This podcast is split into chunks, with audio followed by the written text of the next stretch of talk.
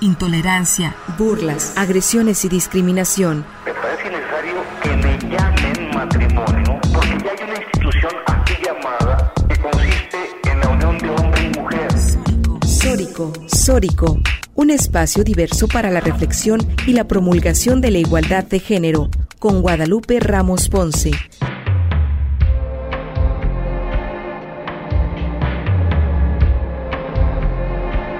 Bienvenidas y bienvenidos a Sórico sin género de dudas. Agradecemos a quienes nos sintonizan esta tarde de domingo a través de Radio Universidad de Guadalajara por la frecuencia del 104.3 de FM en la zona metropolitana, el 107.9 de FM en Ocotlán en la región Ciénega, el 104.7 de FM en Lagos de Moreno en la región Altos Norte y el 105.5 de FM en Ameca en la región Valles. En este micrófono te saluda con mucho gusto Lupita Ramos y te invito a que te quedes con nosotras la siguiente hora para compartir y analizar desde una mirada feminista diversos temas. Un agradecimiento muy especial a Jocelyn de la Cruz y a Gil Domínguez en la producción de este programa. Igualmente saludo con mucho gusto a mis compañeras locutoras Natalia Rojas y Estefanía Martínez. Buenas tardes, ¿cómo están? Hola, Estefanía. Hola, Lupita, Estefanía. Un placer estar con ustedes otra tarde de domingo reflexionando. Y bueno, les quiero recordar a todas las personas que nos sintonizan esta tarde que pueden comunicarse con nosotras a través de nuestras redes sociales, en Twitter, en Sóricos Sin Género, y en Facebook como Sóricos Sin Género de Dudas, y también en nuestro canal de YouTube y Spotify, en donde podrán escuchar nuestros podcasts cada semana, al igual que en podcastudg.com. Eh, Estefanía, buenas tardes, ¿cómo estás? Hola, hola Natalia, Lupita, eh, un gusto estar nuevamente en una tarde de domingo con ustedes y con nuestra querida audiencia. Eh, pues una vez más aquí en, en Sórico estaremos hablando de temas sumamente importantes.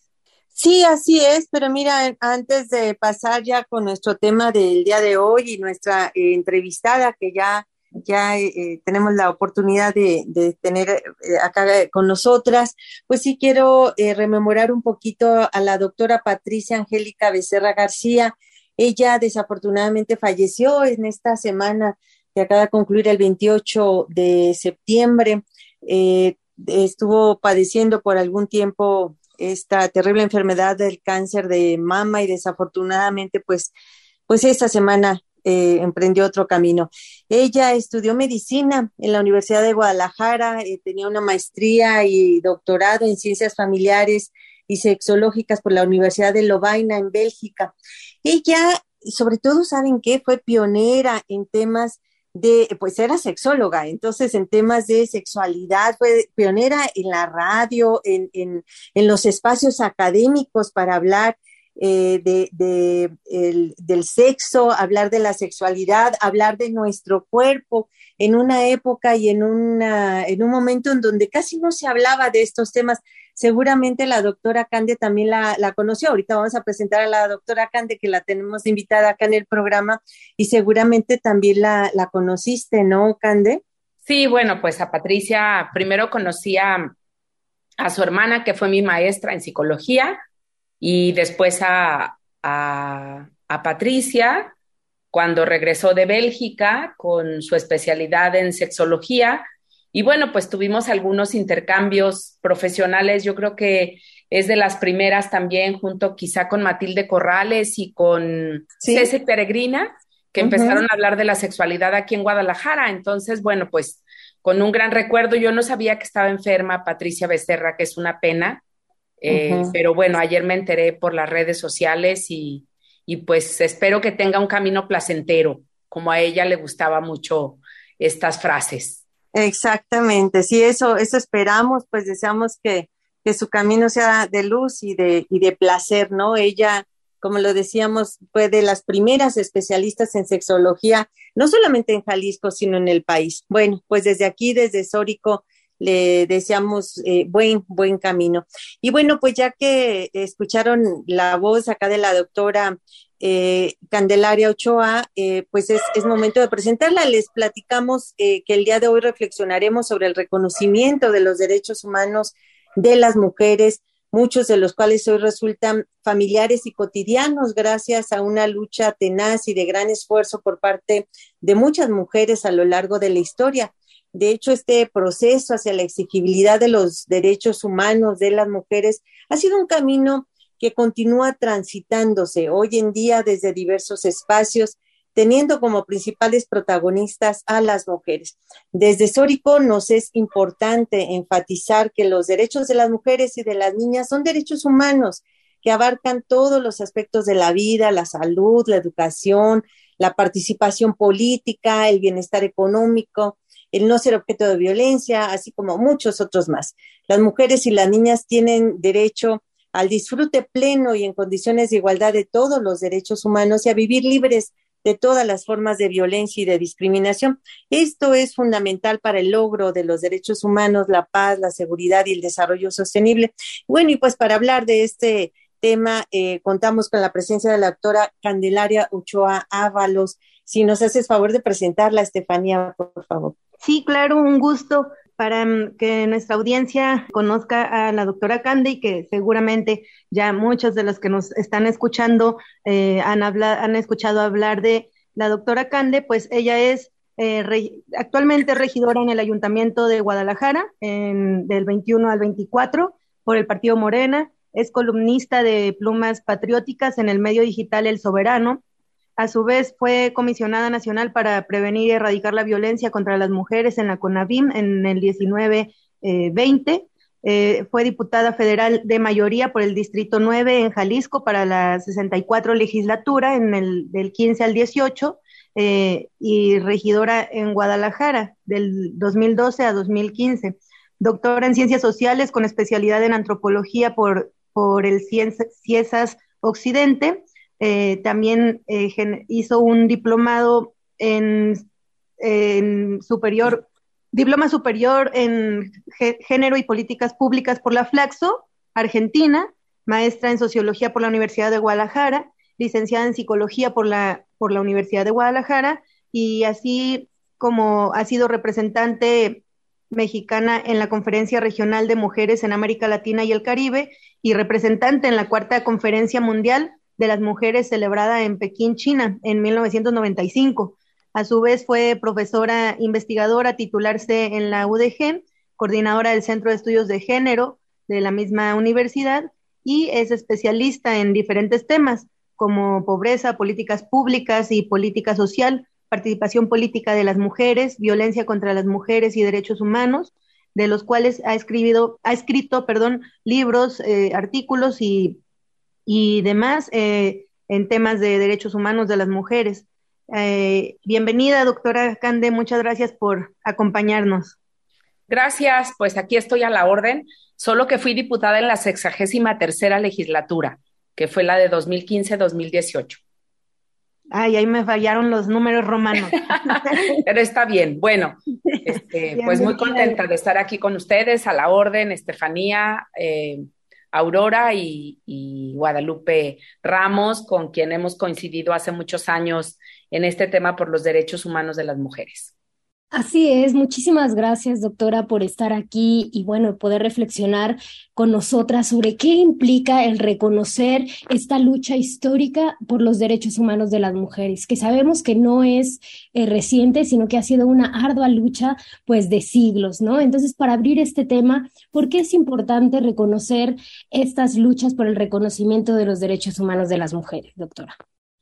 Bueno, yo siempre digo que las mujeres de ayer nos abrieron una puerta las de hoy y que seguramente las de mañana tendrán muchas puertas más abiertas a la participación política, a la participación social, al reconocimiento de derechos, a la participación económica en igualdad de condiciones, porque lo que han hecho las mujeres desde hace 500 años no es un no es un camino que fue lleno de rosas y de cumplidos, sino que precisamente las mujeres desde las eh, preciosísimas hasta las de hoy hemos transitado por un camino que no ha sido fácil, pero que gracias a las, a las que nos antecedieron, hoy podemos hablar de derechos eh, en general de las mujeres, de derechos políticos, de derechos sociales, de derechos económicos y de, y de derechos culturales. Entonces, bueno, que se reconocieran en 1992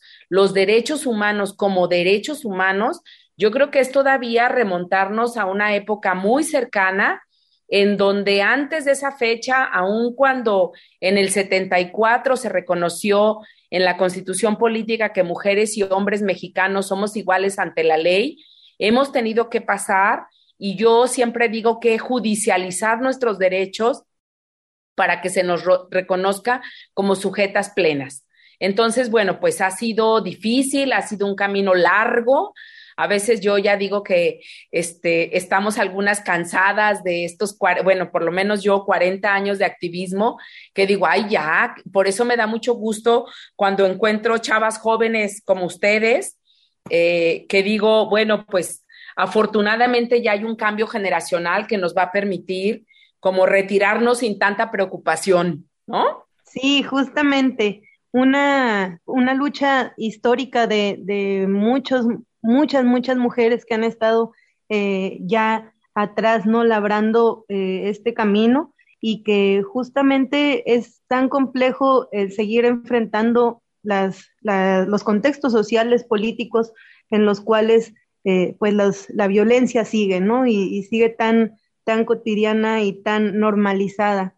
Em, y pues también una, remontándonos un poco cuando, bueno, los, los últimos dos programas estuvieron con nosotras dos doctoras también en, historia y fuimos hablando eh, respecto a, las mujeres del, siglo XIX y, del siglo XX, ¿no? Cómo han estado eh, surgiendo estos movimientos, particularmente en el tema de participación política de las mujeres. Podríamos adentrarnos en, eh, en este diálogo, cómo han bueno, en principio eh, en, el, en su currículum, doctora, ah, estuvo en Pekín, ¿no? ¿Cómo, si nos pudiera platicar un poco de esta, este, este momento, esta, compartirnos esta vivencia, qué es lo que implicó para, para, para usted en lo personal y, y a nivel político, social, internacional, en todas las latitudes, ¿qué, ¿qué nos ha implicado este tipo de convenciones?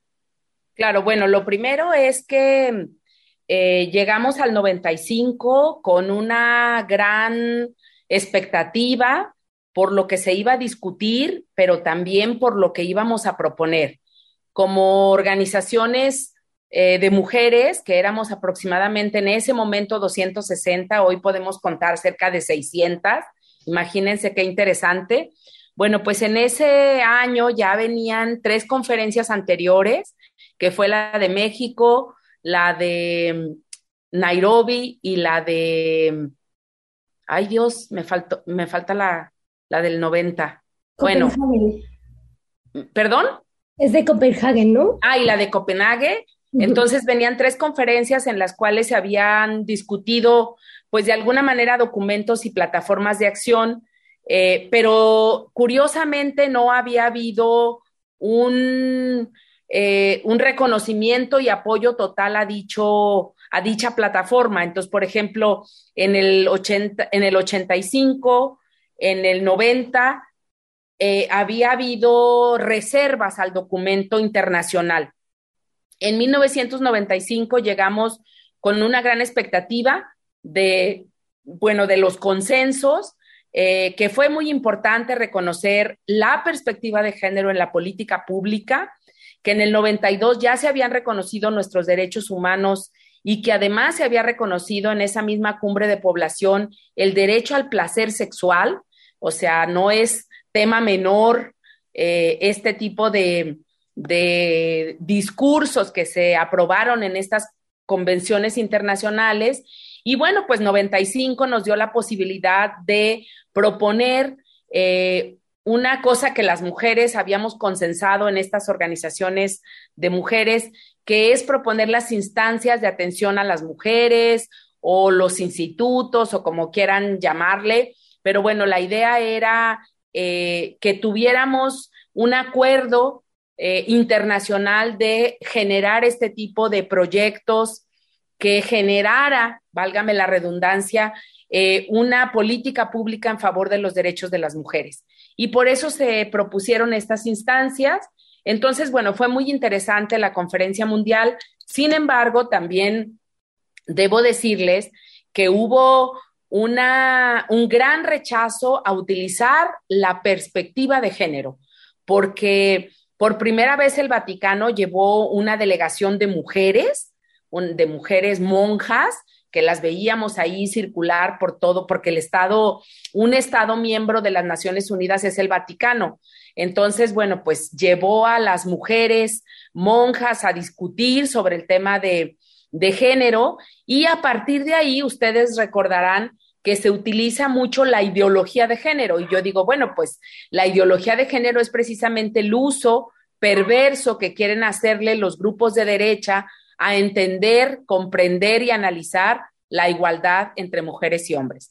Entonces, bueno, pues salimos con ese acuerdo, regresamos a México a hacer grandes foros para constituir primero el Programa Nacional de la Mujer, luego el Instituto de las Mujeres y bueno, pues hoy es una eh, realidad que, bueno, pienso que cada vez deberíamos ser más cuestionadoras de las políticas que se realizan desde el municipio, desde el Estado y también de la federación, porque yo siempre pienso que el feminismo debería de ser una política normal, que deberíamos ser feministas todas y todos y generar realmente una política de igualdad, no como un tema eh, solo dedicado a las mujeres, sino precisamente si no transformamos las relaciones de desigualdad entre mujeres y hombres, entre personas eh, con eh, diversas opciones sexoafectivas, va a ser muy complicado que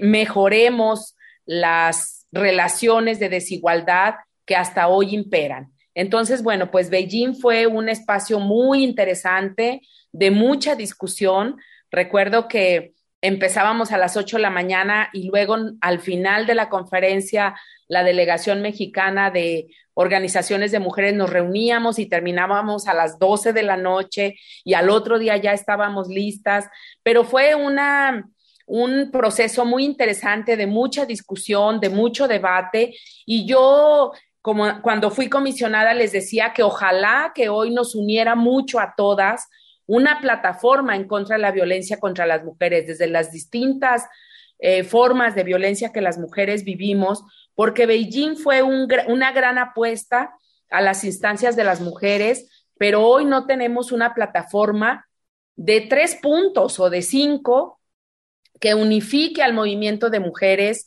a nivel nacional, es decir, que nos diga qué sí tenemos y qué podemos discutir y qué podemos proponer. Sumamente interesante todo lo que nos ha compartido en este primer bloque. Vamos a mandar a corte, pero regresamos con estos, eh, con este mismo diálogo y con estos tres puntos que nos ha, eh, que nos comparte.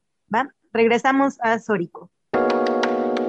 La agresión no es amor, es violencia y se denuncia. Y se denuncia. Sórico. La agresión no es amor, es violencia y se denuncia. Y se denuncia. Sórico.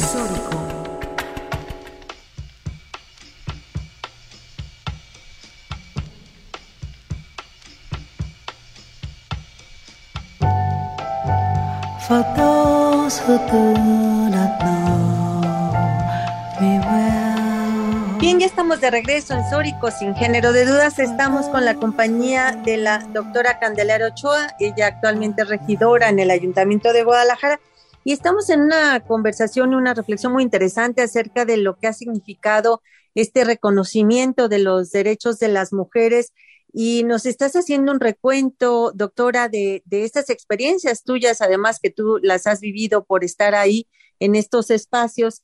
Eh, y, muy interesante lo que nos platicabas de, Beijing y esta, pues esta reflexión que haces de los puntos en común que debían, debemos de tener, digamos, desde todo el movimiento feminista. Pero me gustaría que siguiéramos recuperando esta memoria histórica muy interesante de, de tu participación desde Beijing. Eh, ¿Qué notas de diferente desde entonces, desde aquellos años, de, de aquellos momentos primeros de reflexiones y de unión entre, entre, las, eh, entre las compañeras del movimiento feminista a lo que ocurre hoy de cara incluso a la, al foro y a la conferencia mundial de la mujer que tendrá este año noviembre en, en Buenos Aires, en Argentina. Bueno, ¿qué, qué, veo un poco de diferencias, ¿no? O de coincidencias. Yo creo que hay una cosa muy interesante que es una nueva generación de mujeres, que a mí me encanta verlas. El otro día tuve una reunión con chavas este, del grupo AUNA, este, que me llamó muchísimo la atención eh, porque son todas jovencitas, todas tienen yo creo que 23, 22 años y muy interesadas en los temas de la política. Entonces, eso es una diferencia que quizá nosotras hace 30 años así estábamos, ¿verdad? Yo cuando pienso, ay, tengo 40 años militando en el feminismo, se me hace un mundo, ¿no? Pero bueno, eh, esa es una cosa muy novedosa, me gusta mucho. También considero que una gran virtud ha sido que ellas tienen también una experiencia que de alguna manera es distinta a la nuestra, porque hoy, eh, en un artículo que por cierto está por publicarse, bueno, ya se publicó, vamos a presentar el libro, yo decía, pues es que hace 40 años no teníamos el Twitter, ni el Face, ni, ni los WhatsApp para comunicarnos y, e invitarnos a las marchas. Entonces, hoy las redes sociales juegan un papel muy importante en las movilizaciones de las mujeres y eso también es una gran novedad que la hace muy interesante. La otra actividad que me parece, la otra diferencia con, los, con las mujeres jóvenes es que tienen muchas expectativas sobre la, sobre la participación de las mujeres y eso también hace, las hace pues muy eh, atractivas porque tienen muchas ganas de participar, de transformar las relaciones de desigualdad, etcétera, ¿no? Donde creo que también tenemos una gran diferencia y que eso hace que de alguna manera las experiencias sean distintas, pues que a veces no, no saben todo lo que la historia, las, lo que las mujeres han hecho en la historia. Y a veces pareciera como que ellas empiezan, ¿no? empieza el movimiento feminista cuando ellas llegan. Entonces, ojalá que las chavas también pudieran hacer como una reflexión. Por eso a mí me gusta mucho una clase que doy que se llama Historia de las Mujeres, porque recuperamos precisamente estos antecedentes en donde hoy, gracias a muchas otras que estuvieron, eh, pues estamos nosotras aquí y podemos reproducir ese conocimiento y también transmitir este interés por mejorar nuestra vida social, y nuestro mundo y nuestras relaciones íntimas, personales, colectivas. Así que bueno, ojalá que también las chavas puedan tener esa, ese interés por recuperar la historia de las mujeres. Y qué importante esto de recuperar la historia, porque definitivamente algo que ha sido necesario para las mujeres a lo largo de todos estos años, pues son las referencias, ¿no? Tener estos ejemplos vivos de mujeres que rebeldemente, ¿no? Se, se liberaron de todos estos, pues, estereotipos impuestos, ¿no? Y lucharon junto con otras por este, tener estos derechos de los cuales gozamos hoy, pero que sin lugar a dudas aún queda pues un camino por recorrer. Y en ese sentido, doctora, y ya que nos dice que bueno, también es una de las clases que da, pues para las mujeres que nos escuchan, si nos pudiera compartir pues alguna historia de estas mujeres que son tan importantes dentro de nuestra genealogía en cuanto al acceso a, a derechos. Si nos pudiera platicar de una de estas mujeres. Bueno, a mí me encanta, por supuesto, Lam de Gush, que fue la como fundadora moderna de los derechos de las mujeres y las ciudadanas y que se puede consultar en Google su declaración sobre los derechos de la mujer y la ciudadana. Tiene una vida súper interesante y que además fue una gran revolucionaria, pero que precisamente por cuestionar el machismo en la Revolución Francesa también la decapitaron. Entonces, bueno, las mujeres, por eso decía, no hemos tenido un camino de color de rosa. Y bueno, Rita Pérez, que casi siempre le decimos Pérez de Moreno, ¿verdad? Rita Pérez, laguense, una gran revolucionaria eh, que nos permitió también abrir el camino a muchas de las mujeres aquí. Y bueno, otra jalisciense eh, pintora que es maravillosa, que es María Izquierdo, que se acaba de presentar un documental hace poco tiempo, pues creo que son mujeres en, la política, en la, en el ámbito de la cultura, en, en, la vida revolucionaria, que nos han marcado grandes hitos y que no solamente han sido parte de la historia, sino que son mujeres fundamentales para reconocer lo que yo decía el 16 de septiembre, que no solamente nos vean de reojo y con recelo, sino que muchas veces nos siguen viendo a las mujeres así porque nos siguen considerando como no sujetas plenas, ¿no?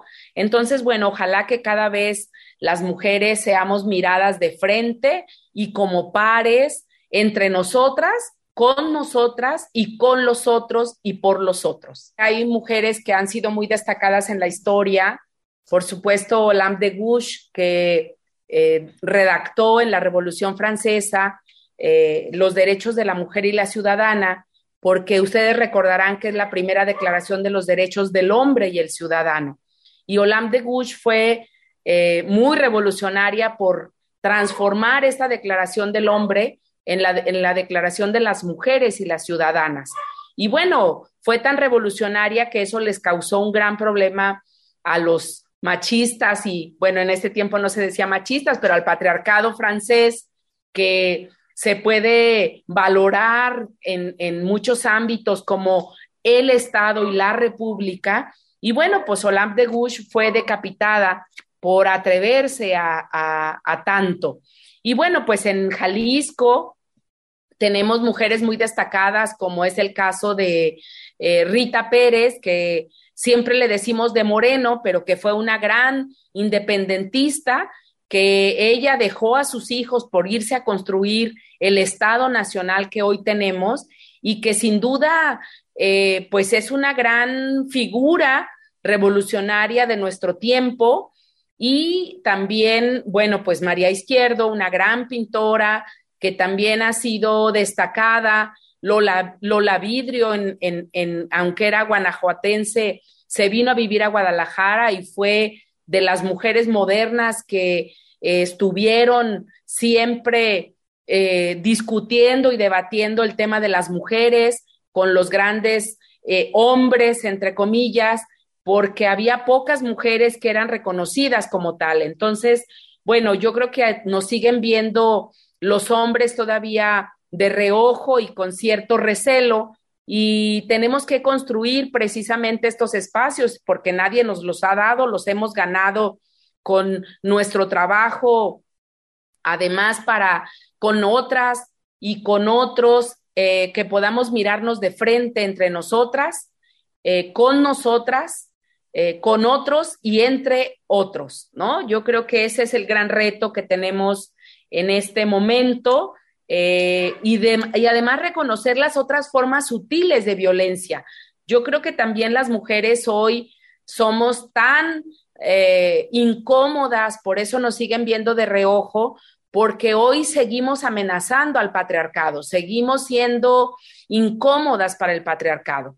Sí, justamente, ¿no? Seguir incomodando, porque bueno, sabemos que ahí algo estamos haciendo bien, ¿no? Si justamente pues incomodamos a este orden establecido, ¿no? Y sobre todo pues androcéntrico que ya hemos cuestionado a lo largo de la historia. Y bueno, vamos a ir un pequeño corte de estación y regresamos para seguir hablando y reflexionando con la doctora Candelaria Ochoa sobre los derechos humanos de las mujeres y esta lucha histórica por su reconocimiento. Regresamos. La tolerancia es relativa. Relativa. relativa. La aceptación, la aceptación es absoluta. Sórico. El poder sexual se refleja en la apertura mental. El poder sexual se refleja en la Sórico.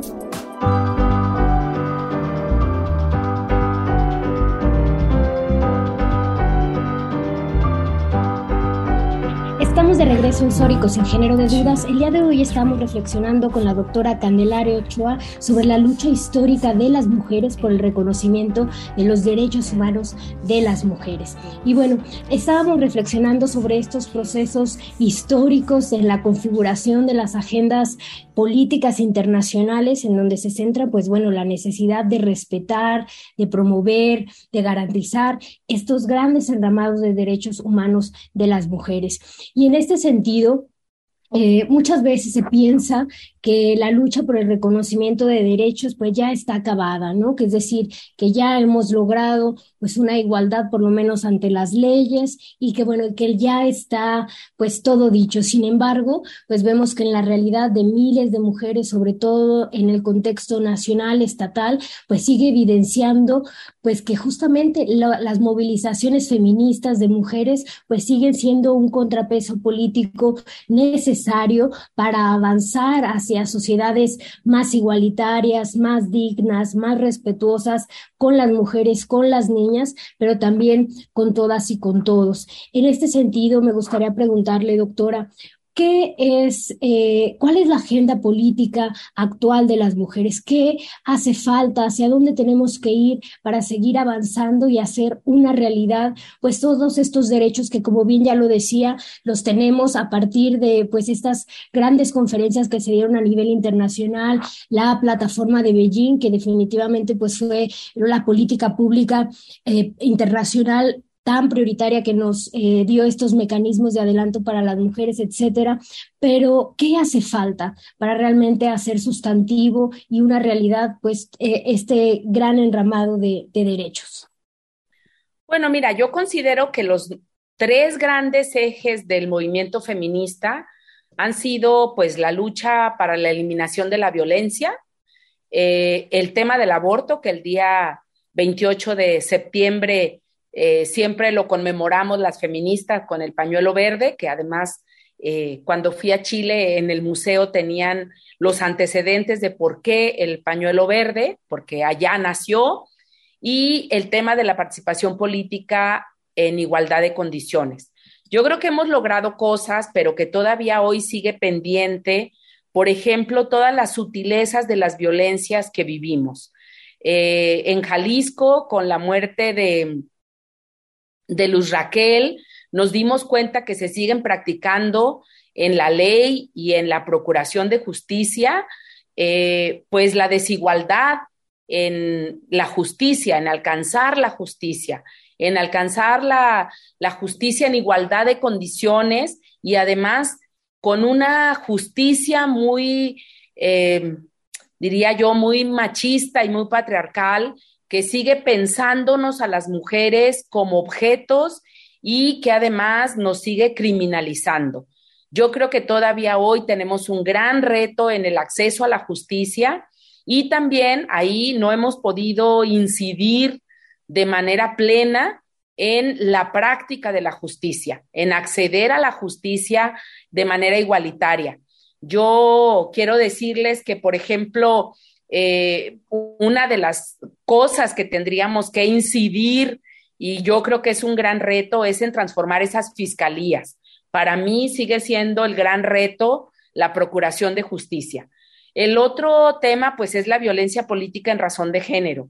Yo creo que también tenemos una, un gran bache porque cuando se están dictaminando sentencias en esta materia, siempre se justifica eh, que por el cargo público tenemos que aguantarnos o que este, tenemos que eh, salir adelante con estas eh, violencias porque son parte del debate político o que pues ni modo, así es si quieres estar en estos lugares. Yo creo que sigue vigente el que las mujeres tenemos que participar en igualdad de condiciones y con el reconocimiento en donde se respeten nuestros derechos. Y bueno, pues el tema del derecho al cuerpo, ¿no? Seguimos hoy sancionadas porque alguna mujer quiera eh, participar en la decisión de su cuerpo,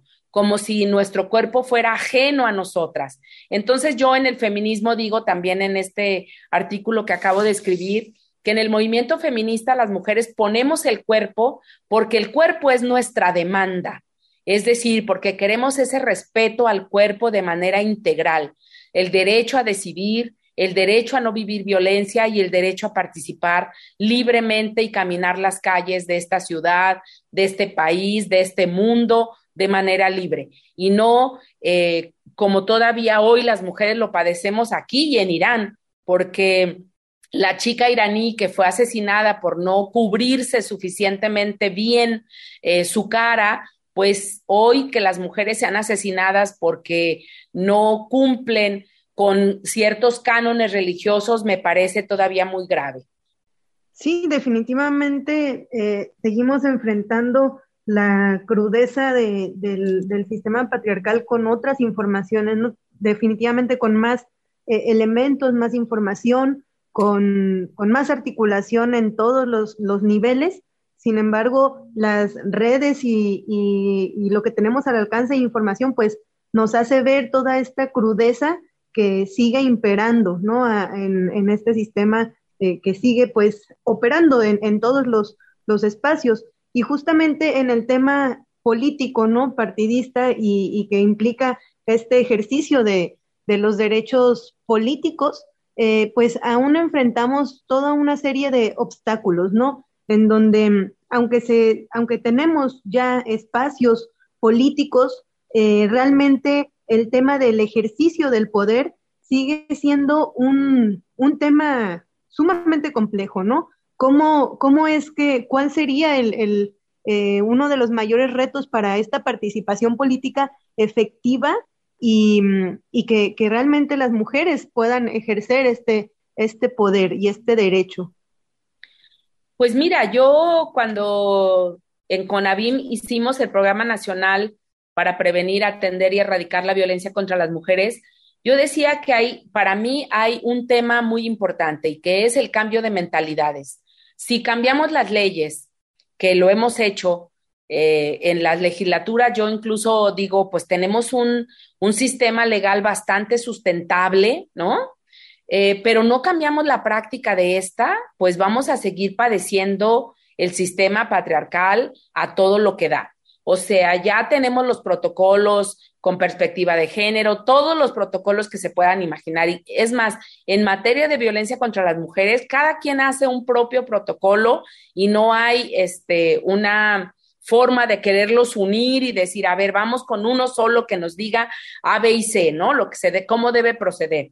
Entonces, yo creo que mientras eh, no tengamos una perspectiva de mayor integralidad, de transversalidad y, eh, y de reconocimiento de, qué, de cuáles son los retos del movimiento feminista actual, vamos a estar o vamos a seguir actuando eh, de manera como dispar. Por eso, eh, incluso a veces romantizar la participación política nos lleva a un bache, porque creemos que llegar ahí es bien fácil y que además ya cuando estás ahí, pues es bien sencillo. Y en realidad, las mujeres en la política eh, tenemos como un, un doble rasero, porque estamos a la vista de todos y porque la forma en cómo nos califican todavía es de mayor severidad y además estamos expuestas a la violencia política.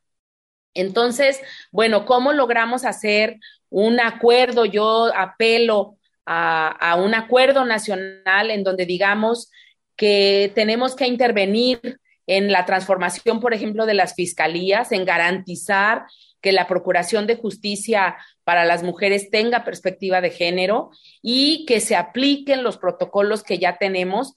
Un protocolo, apostemos por uno y decimos, y el que se salga de ese protocolo está eh, infringiendo la ley, ¿no?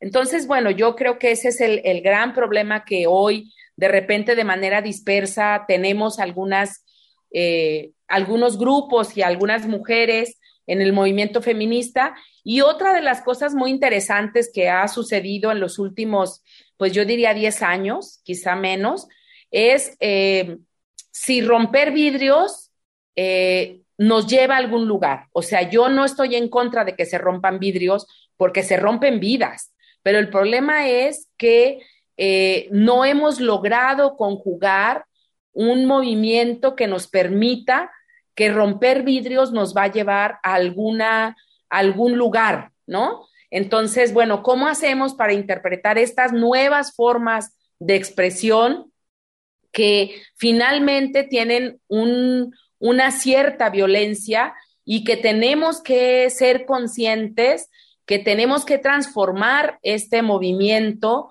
en un movimiento de igualdad, en un movimiento por la igualdad. Entonces, estas nuevas, nuevas formas de expresión que no sabemos de repente cómo actuar frente a ellas y que las chavas además están como en, en yo digo, pues rompe, se rompen vidrios porque se rompen vidas, ¿no? Pero ¿cómo logramos conjuntar una demanda que nos permita a la institucionalidad de un feminismo que siga siendo potente, que siga siendo crítico, que siga siendo autocrítico y que siga siendo propositivo. Sí, pues creo que justo doctora dio en el clavo respecto a la complejidad de los tiempos que nos toca vivir, ¿no? En donde vemos que justo por la diversidad de mujeres que somos, pues también las formas de articulación política, de piso político, pues también varían, ¿no? Y estas visiones de cómo las mujeres vamos a lograr la igualdad, ¿no? Incluso eso, el, la lucha por la igualdad, pues muchas mujeres incluso no la comparten, ¿no? Y hablan más bien de un movimiento de liberación de las mujeres, etcétera, ¿no? Entonces, bueno, ¿cómo hacemos para, eh, con todo y estas diferencias, pues tenemos una agenda en común, ¿no? Sobre todo por y para las mujeres, las niñas. Y bueno, esos son los temas que nos toca reflexionar a nosotras las mujeres y en, este camino pues seguir eh, apostando a eso, ¿no? A la vida, a la libertad, a la dignidad de nosotras y saber que, bueno, que hay una historia que nos respalda y definitivamente pues un futuro en donde sabemos que habremos de conseguir todos estos derechos y sobre todo pues esta vida digna y libre de violencia que todas nos merecemos. Y bueno, vamos a seguir reflexionando de estos temas al regreso de un corte de estación. Regresamos. La agresión no es amor, es violencia y se denuncia. Y se denuncia. Sórico. Sórico.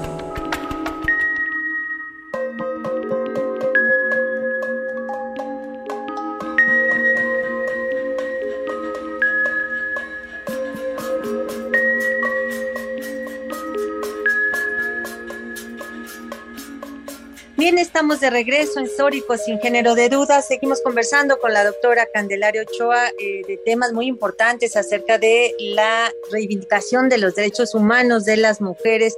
Y pues nos ha hecho un recuento eh, histórico sobre, sobre cómo ha sido este caminar para el reconocimiento de los derechos humanos de las mujeres.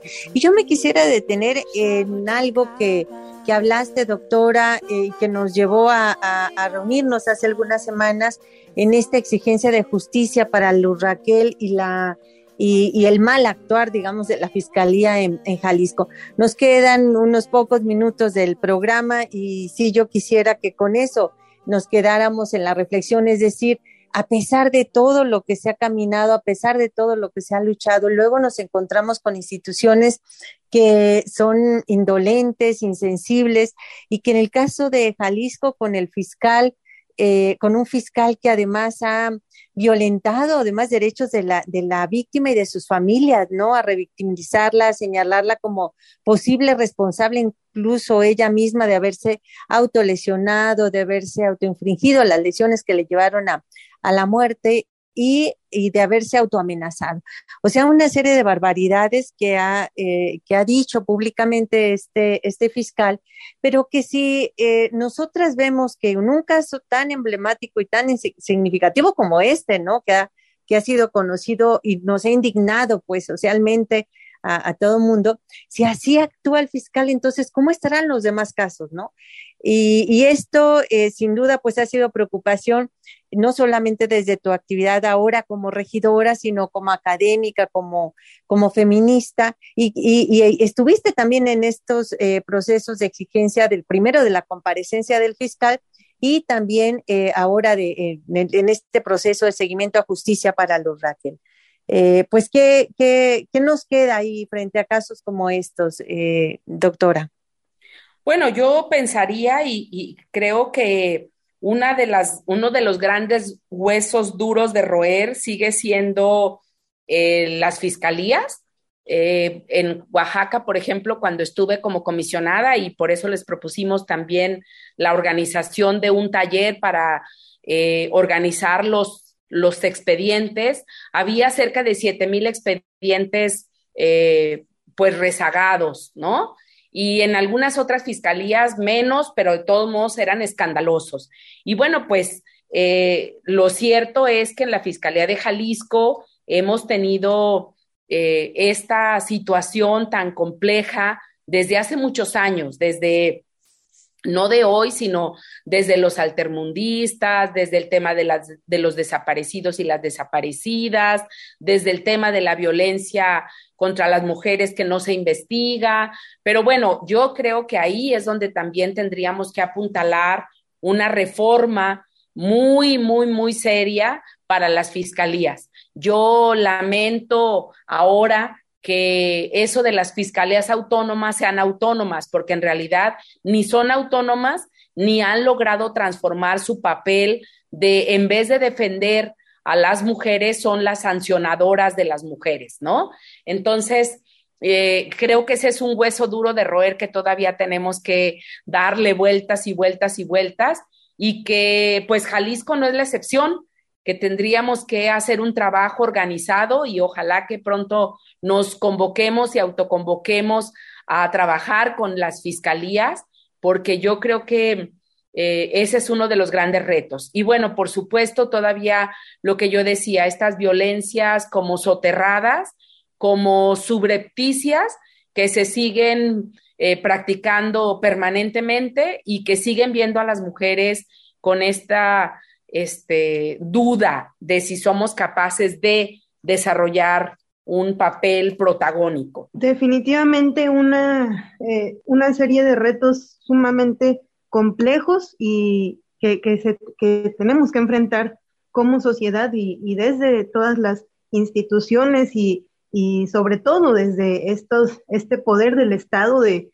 que se tiene que eh, generar esta, esta crítica eh, y autocrítica de lo que implican estos bloqueos, esta, esta resistencia a ese cambio cultural y estas resistencias que en todos los niveles se siguen eh, perpetuando y que, bueno, justamente es, es uno de los mayores retos, pero pues e, en esas seguimos, ¿no? Y, y para ir concluyendo, una última, em, un último comentario, doctora, ¿cuál es la, la, la, la, mirada, el rumbo, para dónde hay que seguir en esta, en esta lucha contra este sistema eh, tan complejo.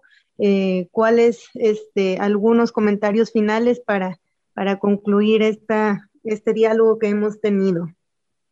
Pues que así como ustedes, eh, creo que todas no hemos cejado nuestro empeño por la igualdad, que ojalá que cada vez tengamos eh, pues chicas, chavas, jóvenes con mucha enjundia, con mucho ánimo para seguir trabajando estos temas, que todavía nos faltan grandes retos por cumplir, pero que creo que el, mayor consenso que podemos tener es eh, seguir reclamando desde nuestros propios espacios la igualdad y, eh, y sentirnos parte de un movimiento que no solo nos beneficia a nosotras en persona, sino a las otras. Y, bueno, me parece que esa es una de gran importancia para ustedes, para mí, para muchas que nos estén escuchando, que se trata no solamente de hoy por mí, sino también de hoy por mí, mañana por ti y pasado por las otras, porque eh, yo siempre digo el lema ese de las escondidas, ¿no? de una, dos, tres por mí, por todas mis compañeras, porque también el grito de ni una más lo que nos hace decir eh, simbólicamente es que no queremos ni una desaparecida más, ni una muerta más, porque no queremos ser nosotras. Y porque cuando decimos todas somos una, también decimos eso. Lo que le pasa a una le pasa a todas y que ojalá que todas sintamos esta misma demanda como una demanda propia. Sí, pues así es, sin duda. Muchísimas gracias por traernos todas estas reflexiones para nosotras y para la audiencia fundamentalmente. Y pues ahí está el llamado a, buscar eh, lo que nos une eh, para seguir justamente en esta lucha y en esta reivindicación por los derechos humanos de las mujeres. Pues hemos llegado al final del programa. Muchas gracias, Estefanía. Muchas gracias, Natalia. eh, por, eh, por quienes participaron también acá en la conducción del programa. Muchísimas gracias, Lupita. Estefanía, doctora Candelaria, un placer y tenemos una cita el próximo domingo. Sí. Muchas gracias a todas ustedes. Gracias, eh, doctora Candelaria. No me faltaba despedirte a ti y agradecerte especialmente. Estaba despidiendo primero acá a las compañeras, a Natalia, a Estefanía. Estefanía, no te escuché, perdón. Nos sintonizamos el próximo domingo. Así es, y agradecemos a quienes nos acompañaron en esta emisión de Sórico. Sin género de dudas, le dejamos en compañía de la programación de Radio Universidad de Guadalajara.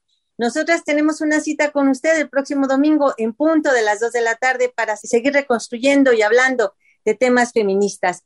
Muchas gracias, doctora Candelaria. Gracias a ustedes. Hasta luego. Hasta luego.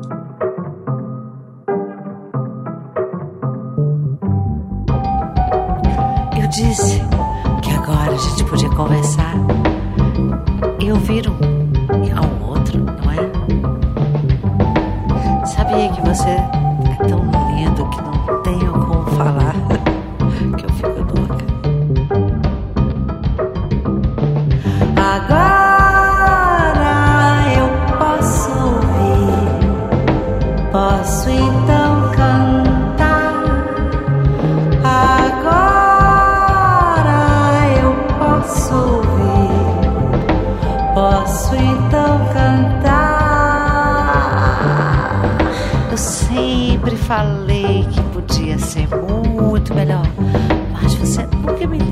sei porquê.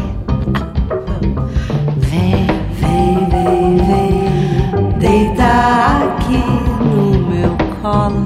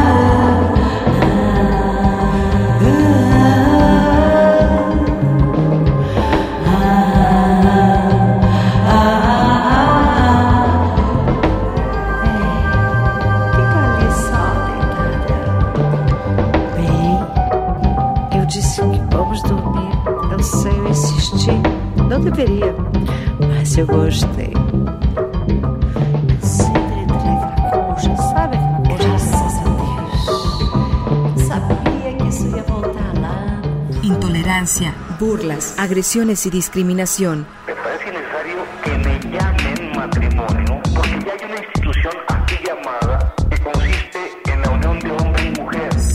Sórico, Sórico, un espacio diverso para la reflexión y la promulgación de la igualdad de género, con Guadalupe Ramos Ponce.